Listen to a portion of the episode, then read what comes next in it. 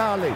Vamos nessa, grande a chance, abriu pela direita. É no gol, vai no gol, bateu, é no gol, é no gol, é no gol, gol! Adriano é o nome dele! Pegou, largou, tá viva dentro da grande área. O Fernandão bate! Gol! Faz o gol, garoto. Faz o gol, faz o gol, faz o gol, faz o gol. É no gol, é no gol, é no gol. É Salve, salve nação colorada! Estamos de volta com mais um podcast do Inter no Globoesporte.com. Essa já é a vigésima edição do nosso podcast. A gente está indo longe, hein? E mais uma vez a gente está gravando essa resenha de casa, cada um em sua casa. Eu sou Eduardo Deconto, repórter e setorista do Inter aqui no Globoesporte.com. Está comigo também em casa, eu espero que vestido, o Roberto Azambuja, Beto Azambuja, repórter e editor do Globoesporte.com. Tudo bem, Beto? Tudo bem, e devidamente vestido, porque não estaria vestido, Eduardo. Não sei, não sei, vai de, vai de cada um. O Eduardo Moura, que eu sei que tem roupas maravilhosas, um closet incrível na sua casa, eu sei que tá bem vestido. Tudo bem, Dado? Também repórter do site aqui, né? E aí, Deconto, tudo bem? Beto? Eu, eu tô no closet na minha casa, mas eu tô de pijama, né? Que é o meu outfit para todos os dias agora no, no nosso trabalho em casa. Né? é Ah, eu achei que nível. ele estivesse no, no banheiro de grama sintética. É verdade. Isso, isso, isso, Ah, dá muito eco, Isso- né, cara? Dá esse banheiro de grama sintética merece um programa à parte. Mas, amigos, eu tô, tô com saudades de vocês, tá? Mas, citando Pablo Neruda no nosso podcast, eco. Nossa é, senhora. o maior dos sofrimentos é não ter por que sentir saudade. Então, eu me conforto de sentir saudade de vocês, tá? É, sem, sem mais delongas, sem mais enrolação, a gente está ousado nesse podcast de hoje, nesse, nesse programa de hoje, porque a gente vai discutir o tamanho de Andrés D'Alessandro na história do Inter. É, é pouca coisa, né, né Guris? Tranquilinho de fazer, né? Mas assim, É, é, é, assim, isso daí foi só para botar eu e o Eduardo Moura no, na corda bamba aqui, né? Qualquer, qualquer coisa É. que a gente falar aqui, o pessoal vai tocar ali pedra na gente, porque é realmente muito difícil. Nem nós conseguimos chegar a uma, um veredito, né? assim, se tu, se tu pede pro presidente Marcelo Medeiros, o Beto e Dado, ele vai dizer o quê? Olha, tia, né?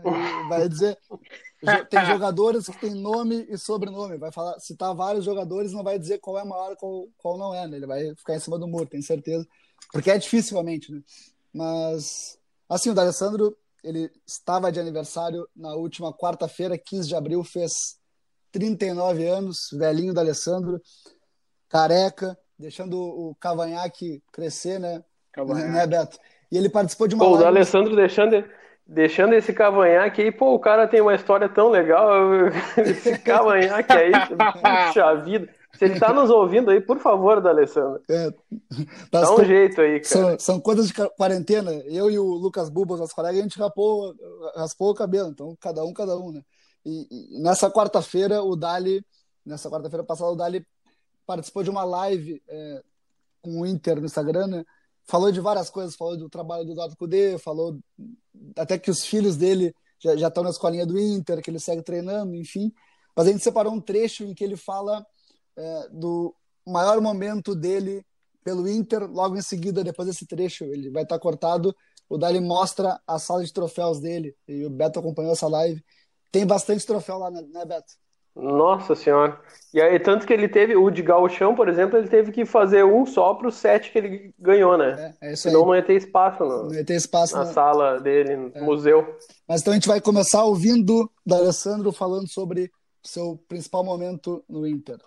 Eh, há pouco há pouco no aniversário do, do nosso estádio eu escolhi o, a reinauguração do nosso Beira Rio bom porque eu tive a sorte e fui iluminado em fazer os dois gols nesse dia é difícil escolher um momento importante sim o título a conquista é a, maior conquista que, que a gente obteve aqui no clube que é a, a, a Libertadores nesses últimos anos Amigos, o Dali fala da inauguração do Beira Rio. Ele fez os dois primeiros gols do, do novo Beira Rio, né? Contra o Penharol, naquele amistoso.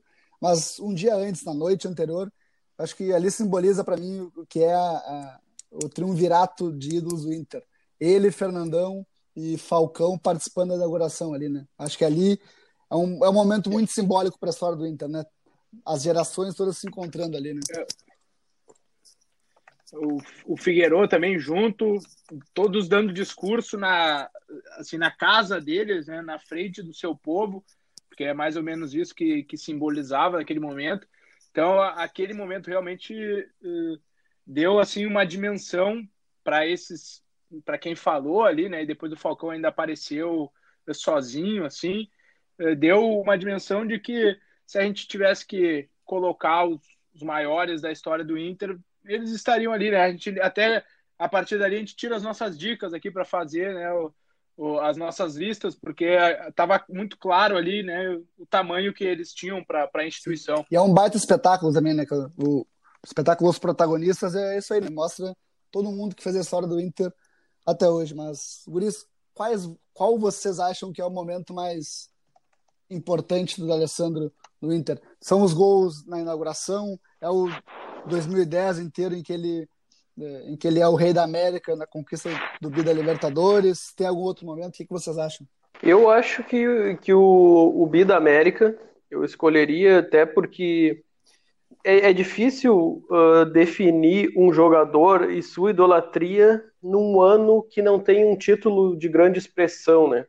Por mais que ele tenha ganhado sete gauchões, mais a Sul-Americana, eu acho que ainda a Libertadores, o maior torneio do, da das América do Sul aí, e ele terminando o ano como rei da América, apesar de o, o Deconto mesmo ter citado em outro podcast que ele só fez um gol naquela Libertadores, né? Mas o, isso já mostra bastante do, do que representa o da Alessandro em termos de uh, até fora de campo, né? A questão de, de motivação, de brigar pelo clube, de ele simplesmente assumiu o clube como se fosse dele desde a chegada. A torcida, claro, correspondeu. E depois desse tempo, ele chegou em 2008, aí até esse título da Libertadores em 2010, ele foi criando aquela casca que precisava para ter um, um sentido de ídolo, né? e precisava de algum fechamento dessa idolatria que eu acredito que foi nesse título da Libertadores em 2010.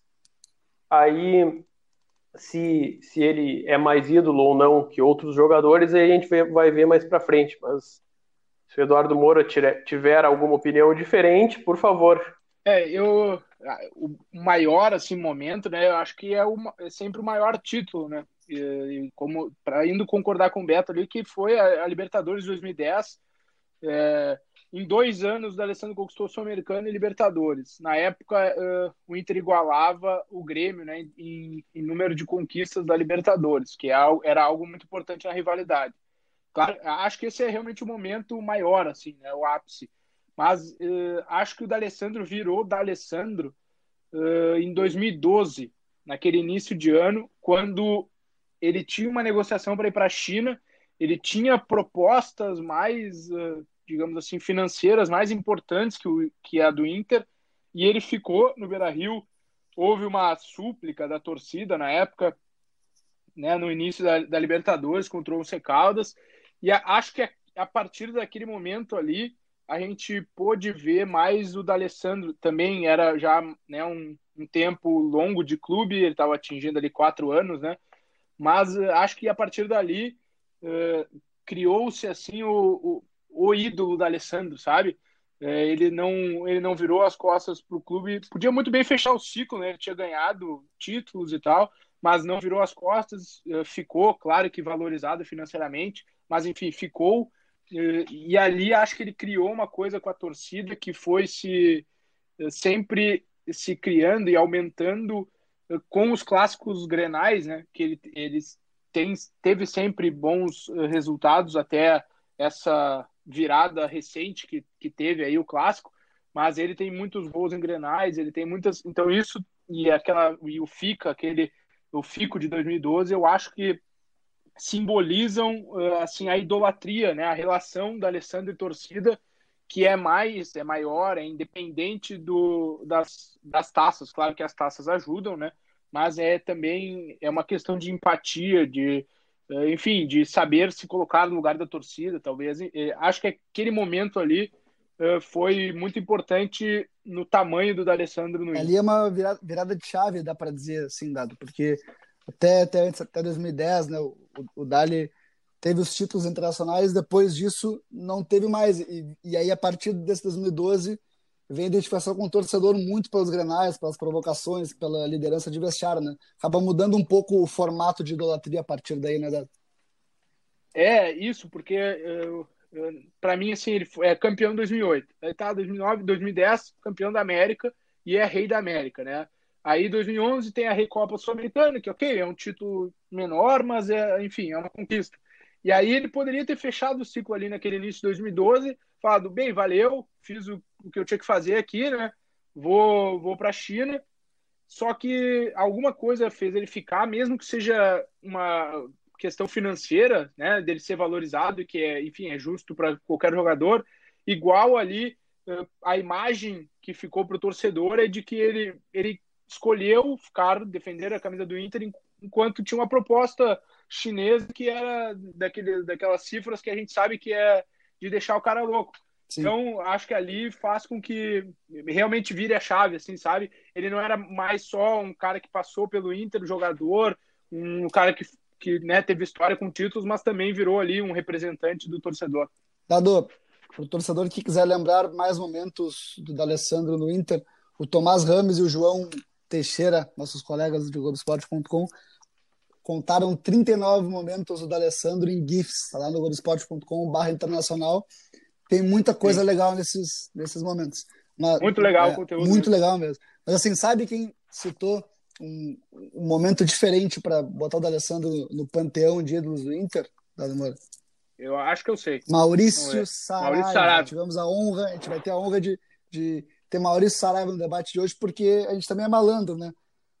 Se é para tomar pau por opinião, a gente põe o Maurício Saraiva também para apanhar com a gente aqui, para ouvir a opinião de Maurício Saraiva sobre o tamanho de D'Alessandro no Inter. Povo deste prestigiadíssimo podcast, que delícia falar com vocês sobre D'Alessandro. D'Alessandro é um dos maiores da história do Internacional, porque ele tem títulos muito expressivos como, por exemplo, a primeira Sul-Americana que um clube brasileiro ganhou, 2008, o primeiro ano também do D'Alessandro no Inter, como a Libertadores de 2010, onde ele é protagonista, naquele ano ele é o melhor jogador da América do Sul.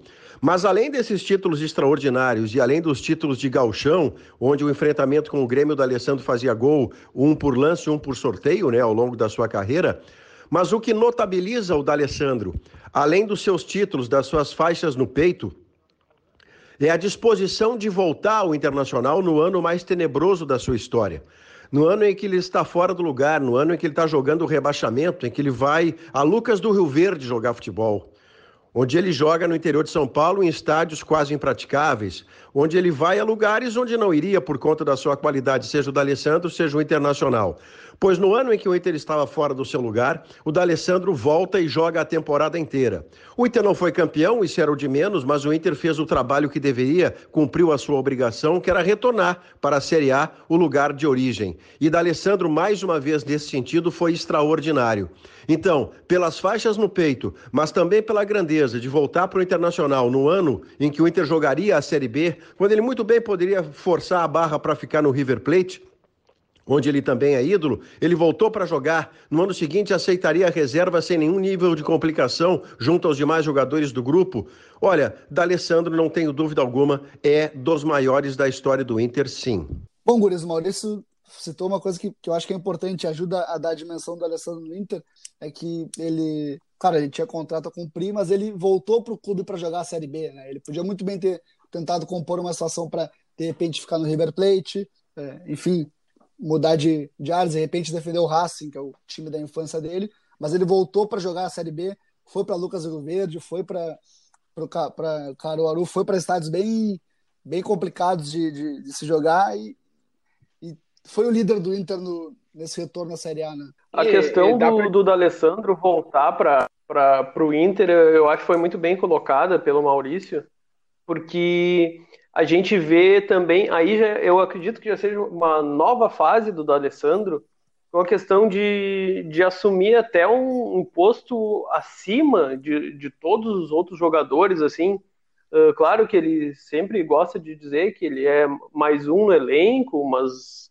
assim o, o que ele assumiu pelo clube e para o clube está indo muito além já do que ele do que ele se propôs lá no início, do que ele se transformou. Uh, gente, eu, eu, gostei de lembrar disso porque no, no, ano que o Inter foi rebaixado e que o D'Alessandro uh, se despediu, foi para o River, ele já falava alguns problemas que coisas que não estavam legais no clube, uh, que ele estava vendo, mas não podia dizer, que quando ele voltasse ele falaria. Aí a gente viu tudo que aconteceu com, com a gestão do Vitório Pífero e depois que ele voltou, ele ele assumiu para ele essa bronca também de devolver o Inter ao, ao aonde o Inter estava, né? Desde que ele, ele retornou ao clube, nas, nas primeiras entrevistas dele, era sempre isso. Eu, eu, nós temos que colocar o Inter de volta da onde ele nunca deixaria, nunca deveria deixar de sair. E isso também torna ele assim muito mais que um jogador, né?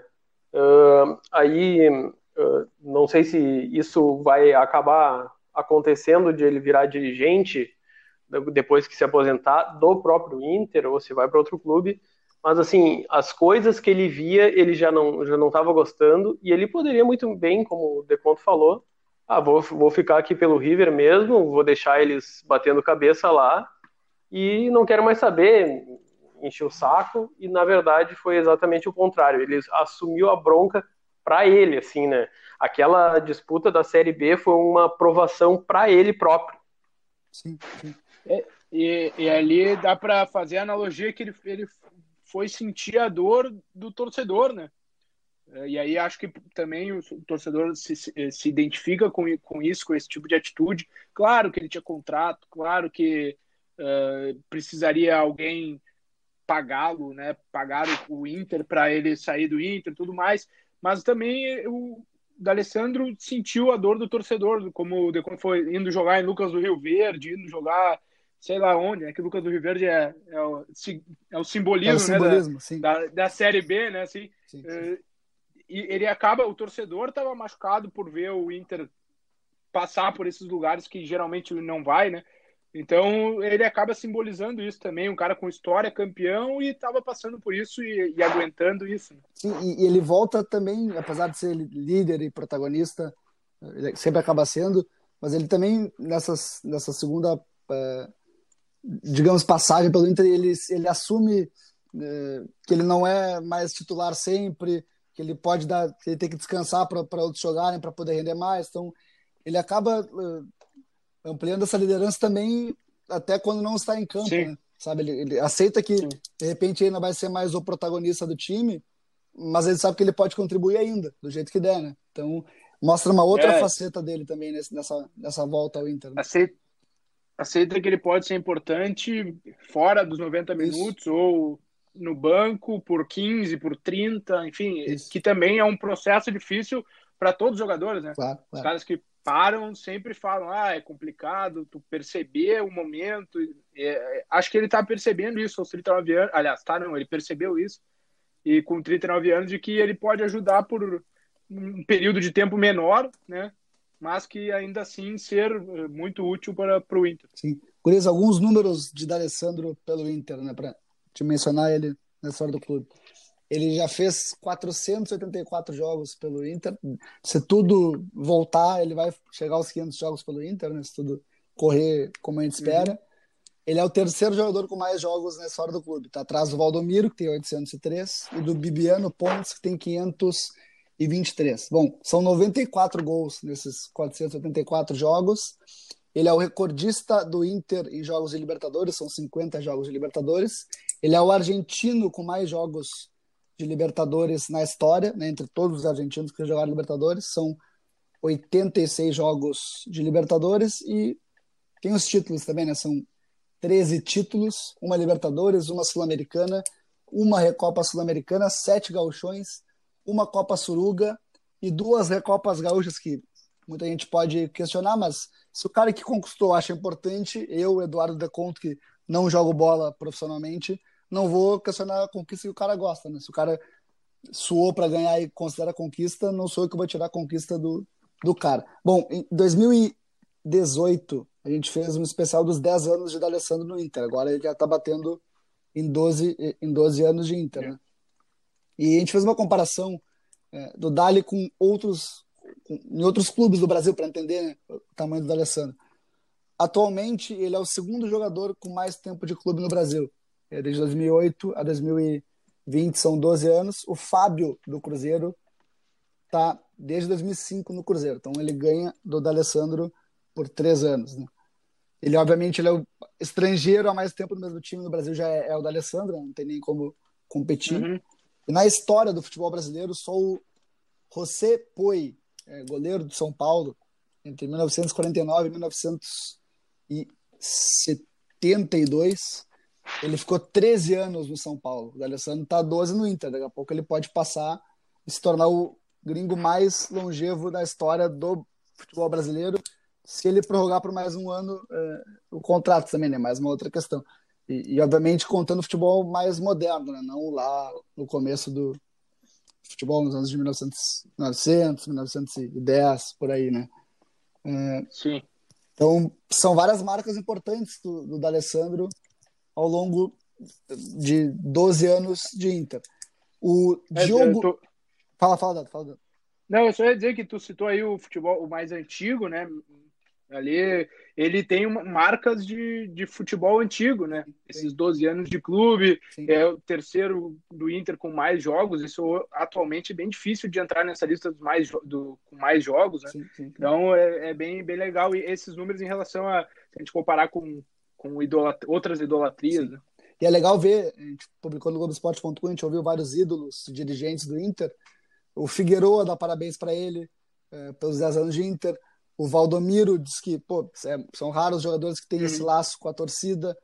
O Índio, amigo do Alessandro, diz que além de se identificar, tem que ter a cabeça boa, tem que ter os amigos próximos da mesma sintonia. O presidente Marcelo Medeiros também diz que tem eternizado na história.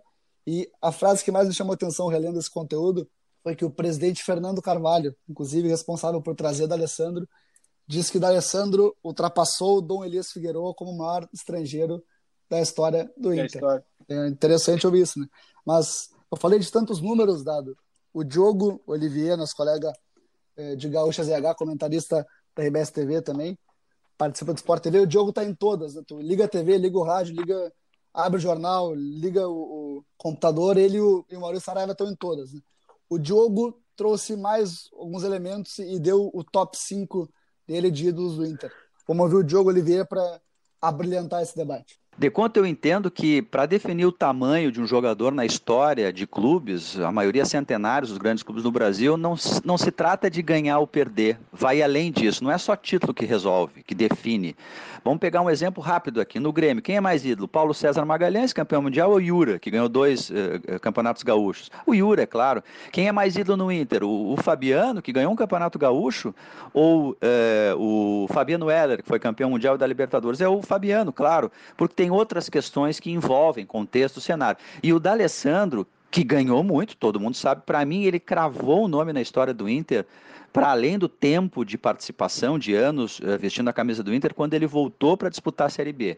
Quando ele volta no momento ruim e coloca em xeque todo o seu cacife, a lembrança vencedora. Porque se o Inter não, uh, se o Inter não sobe naquele primeiro ano, ele ia ficar com uma mancha forte.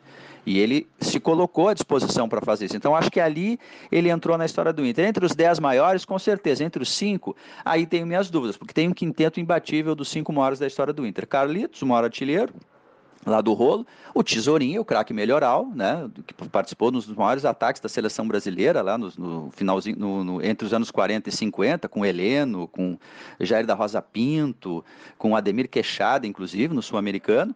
Uh, Fernandão, obviamente, o capitão eterno do Inter.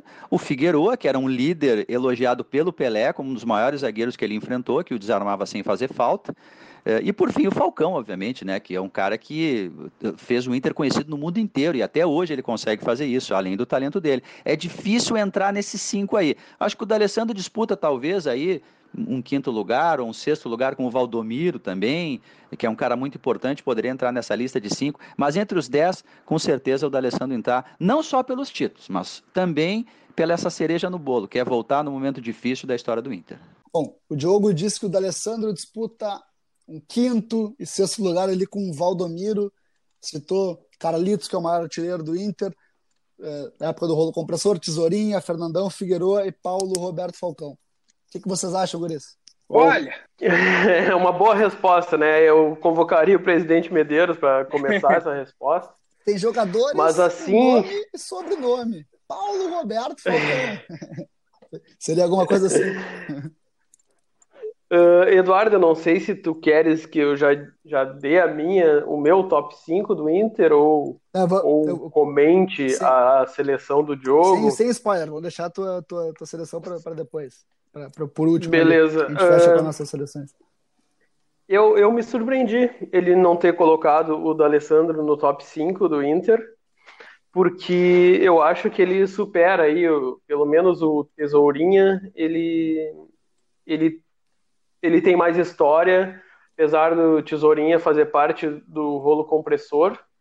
Só que, assim, até para a gente é difícil comentar por não, não ter visto esses jogadores atuar e, e ler bastante, ouvir bastante do- das pessoas mais velhas, mas ter a dimensão desses jogadores é, é difícil para nós. Ah. Então, assim, o Carlitos a gente pode colocar porque ele fez 485 gols pelo Inter, assim, é um absurdo a quantidade de gols Em que 300, esse cara fez. em 384 jogos, ele fez 100 gols a mais do que jogos pelo Inter. Ele só jogou no Inter, é um absurdo. É. né? É, exato. Aí, aí tu vai comparar ali com o Falcão, com o Figueiredo, com o Fernandão. Aí o, ele, o Diogo citou o Valdomiro também. São jogadores mais ah, próximos da nossa realidade, do que a gente Sim. sabe, do que a gente vê de informação sobre eles.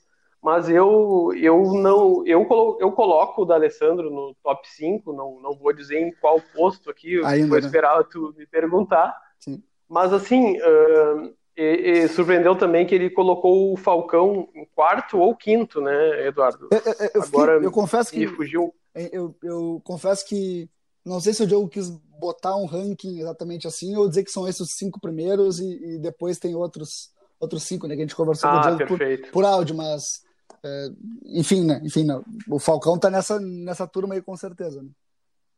Uhum. Não, então assim, é- essa lista do, do Diogo para mim é, é bem, é mais ou menos isso, mas eu colocaria o, o D'Alessandro no meio dessa turma aí e tiraria o Tesourinha, até porque o, o Tesourinha é do mesmo da mes- mesma época do Carlitos Sim. e eu acredito que a representatividade do D'Alessandro é, é, é maior.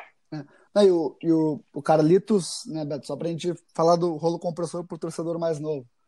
Nos anos 40, o rolo compressor, é, 40, pegando um pouquinho da década de 50 também, foram 10 títulos do Gauchão com o Carlitos, 10 títulos. O Inter ele assume a hegemonia no Rio Grande do Sul, a hegemonia em Grenais na época do rolo compressor e não perde desde então. Então são 80 anos em que o Inter tá na frente em vitórias de Grenais. Essa, e, e antes o Grêmio estava bem na frente, então esse é o tamanho do, Uhum. do rolo compressor para a história do Inter. né? Mas Perfeito, é, para a gente pesar, né, para fazer eleições desse tipo, é difícil eh, a representatividade, né? Porque naquela época eram menos competições, né? eh, Era diferente eh, as disputas regionais, né? O, o time, por exemplo, de 70, a gente, a gente sabe, bate o martelo, bom, levou o Inter para uma para um patamar nacional que antes não, não tinha, né? Sim. Então, essas coisas, é, esse, esses pormenores, assim, do, da, pra gente eleger, do critério, É difícil. fica né? difícil, por mais que a gente saiba que o rolo foi, né, uma, É, é. eh, enfim, uma época esplendorosa, mas é para para ele, pra eleger, né, fica mais difícil. É que não tem um parâmetro nacional pro rolo, né? Porque o rolo não, não tinha competições nacionais, não tinha como Isso. tu. É possível, né? Tu fazer um campeonato nacional sem, enfim, do jeito, do jeito que era, assim, sem avião, tudo mais. né? Não tinha como fazer, não tinha como fazer com uma malha é, de logística que não ia suportar, né? Mas na É, nem, Aqui ele mandava, né? No Rio Grande do Sul, aqui ele mandava. Isso, exatamente, exatamente. Amigos, para fechar. Vamos, vamos lembrar, só, só para lembrar aí, um motivo também para tirar o Tesourinha do top 5 que ele jogou no Grêmio também, né? Voltou Isso daí tem uma certa influência isso, isso. sobre a decisão do, do torcedor claro, e, do, claro, claro. e, da gente aqui. O Tesourinho ele joga no Inter, depois no Vasco, quase ele não pega a seleção de 50 porque ele se machuca, né? Uma lesão no joelho. É o craque maioral, uma eleição feita na época. E aí volta e joga no Grêmio. Então isso acaba atrapalhando a idolatria, né? Vamos dizer que não, né? Mas. E lembrando que ele foi o primeiro jogador do Inter convocado para a seleção brasileira. Isso aí. Beto Zambuja, tu tá tão afiado quanto o nosso próximo convidado no podcast de hoje, Paulo Vinícius Coelho, PVC, comentarista do grupo Globo. Sempre muito bom ouvir o PVC e a gente perguntou para ele qual o tamanho do D'Alessandro na história do Inter. Fala aí, PVC. Se você for olhar para a história do Internacional, os maiores times, o Rolo Compressor nos anos 40, o time do Larry Bodinho nos anos 50, o time do Tricampeonato Brasileiro nos 70, e depois o time campeão mundial de 2006 e o time campeão da Libertadores de 2010. A gente pode colocar aqui Carlitos, maior artilheiro da história, acima do Carlitos, o Falcão, e eu acho que depois vem da Alessandro. Uh, para mim vem por ali, assim, Falcão, Carlitos da Alessandro. Porque, tudo bem, a gente pode até discutir o que eram os anos, os anos 40, Tesourinha, também está nesse, nesse meio. O D'Alessandro tem um simbolismo. Eu acho o D'Alessandro mais jogador do que o Fernandão. Embora o Fernandão seja mais ídolo, talvez, do que o D'Alessandro.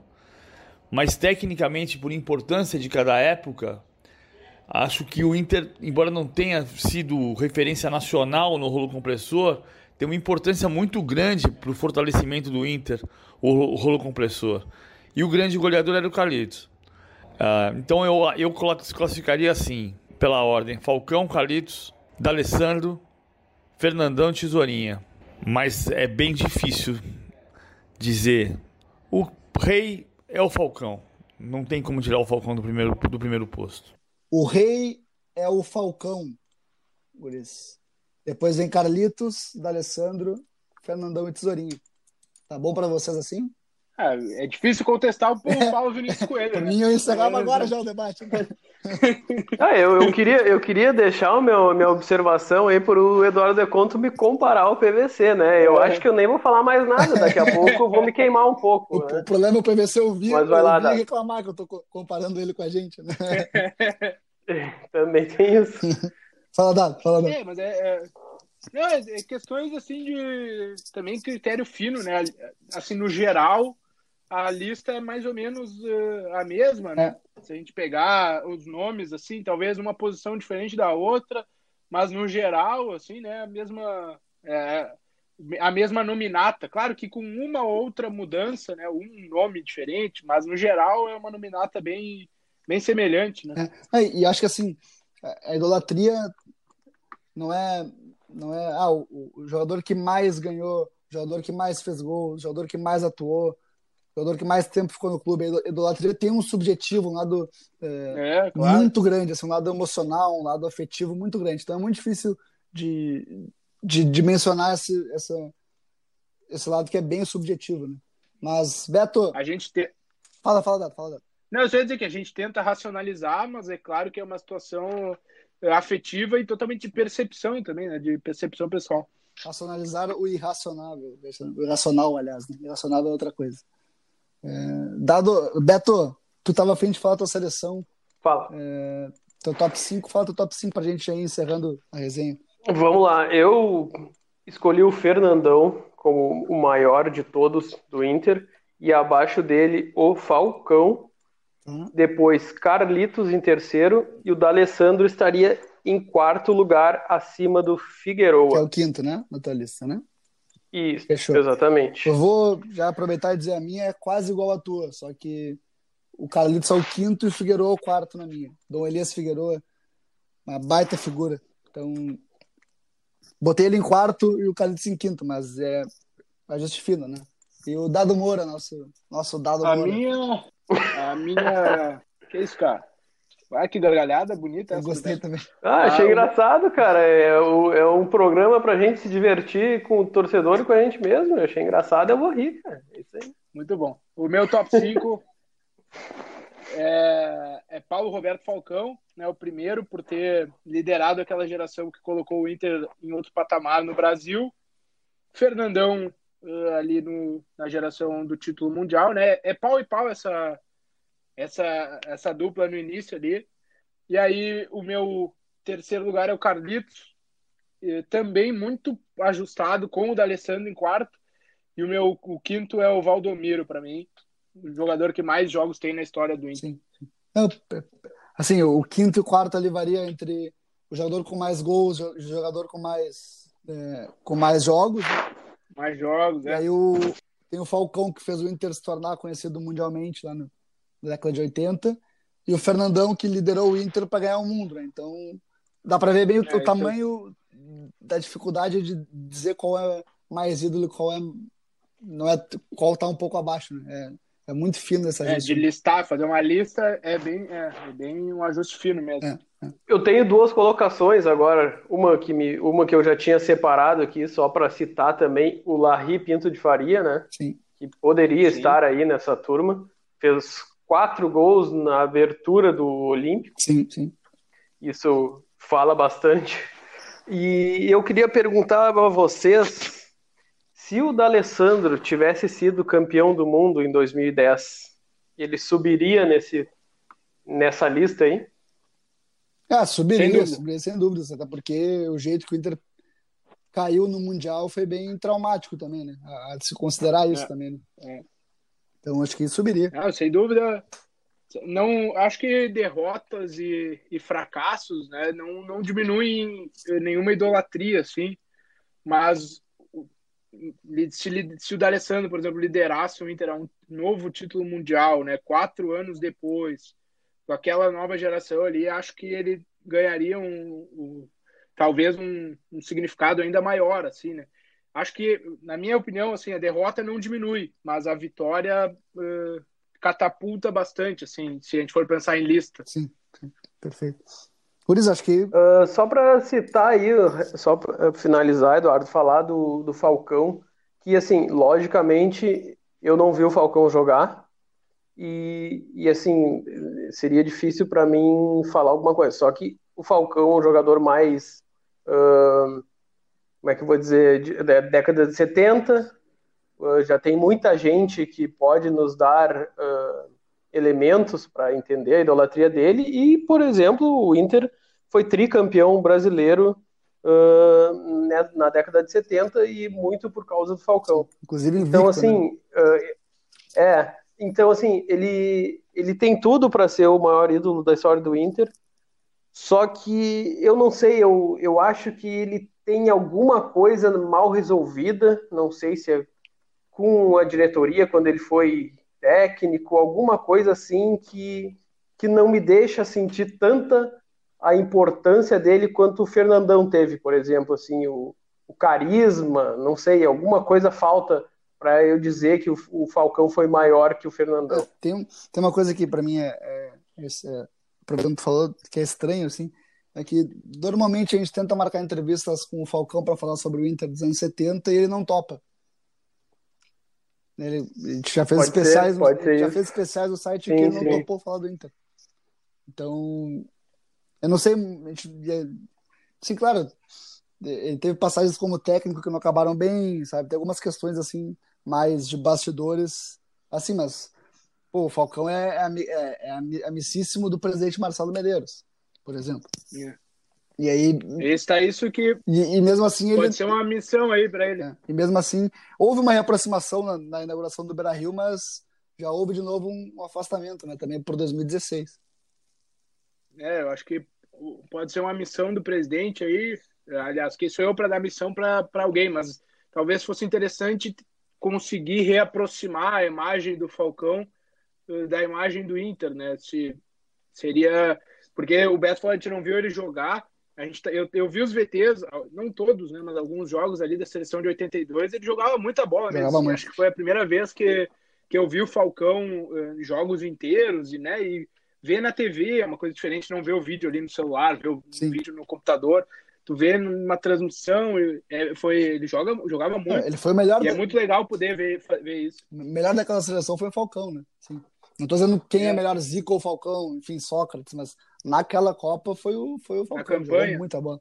Foi muita boa. E aí. Não, e lembrando que eu tava vendo, eu não, não, não, não tinha essa lembrança, mas depois que ele foi para Roma, aí ele fez a mesma coisa que ele fez no Inter. Ele, ele fez o Inter tricampeão brasileiro, que é uma coisa assim para aquela época, com domínio Sim. do São Paulo, assim, uhum. muito grande. O Inter foi o maior uma coisa enorme. O Inter foi o maior campeão brasileiro, né? Três, três, três títulos. O maior é. campeão brasileiro. Ele sai do Exato. Inter deixando e aí depois isso, e aí ele vai para Roma, ele se torna o rei de Roma, ganhando um título nacional que não ganhava desde 42, quase 40 anos, sei lá, mais de 40 anos, é um absurdo, assim, o, o que a representatividade sim. desse cara em campo, né? Sim, sim. É isso que a gente não pode deixar passar. E dado para fechar, a resenha que tá longa já, já nos alongamos, ao mesmo tempo, se Falcão tivesse ganho a Libertadores em de 80, 80 por exemplo, né? Também Certamente, seria também... alçado, né? Então, claro, o, si, claro. o si nos quebra, né? O si quebra, é difícil botar aí, é difícil não, a gente não pode pôr isso, né? Mas porque não é, existiu, né? Mas... É, mas certamente modificaria os, os cenários também, né? Ele é, é. vendido já uh, com chance né, de ser campeão, poderia ser campeão da América, seria um também um feito histórico. Claro. Mas, Guris, é isso, tá? Obrigado pela resenha, foi bem legal, bem. A gente não para de falar e teria muito mais assunto para falar, né? Porque sempre rende nesse né, debate de tamanho, de ranking, de, de, enfim, né? de quem é mais ídolo, quem fez mais, né? Mas, Dado, obrigado pela, pela resenha, valeu. Valeu, valeu, amigos. Beto Zambuja, muito obrigado. Uma honra tê-lo aqui. A honra é minha mais uma vez, obrigado, Eduardos, e até a semana que vem aí, pro, provavelmente estaremos de volta. Um grande abraço. Muito provavelmente em casa também, né? Mas, bom, aproveitando que já tá todo mundo em casa, ou quem pode estar em casa, ouçam o podcast do Inter no globesport.com, é, tá lá em globesport.com podcasts, também tá no Spotify, no Apple Podcasts e em todo lugar que você que tem, onde tem podcast, tem podcast do Inter para você ouvir. Abraço, amigos.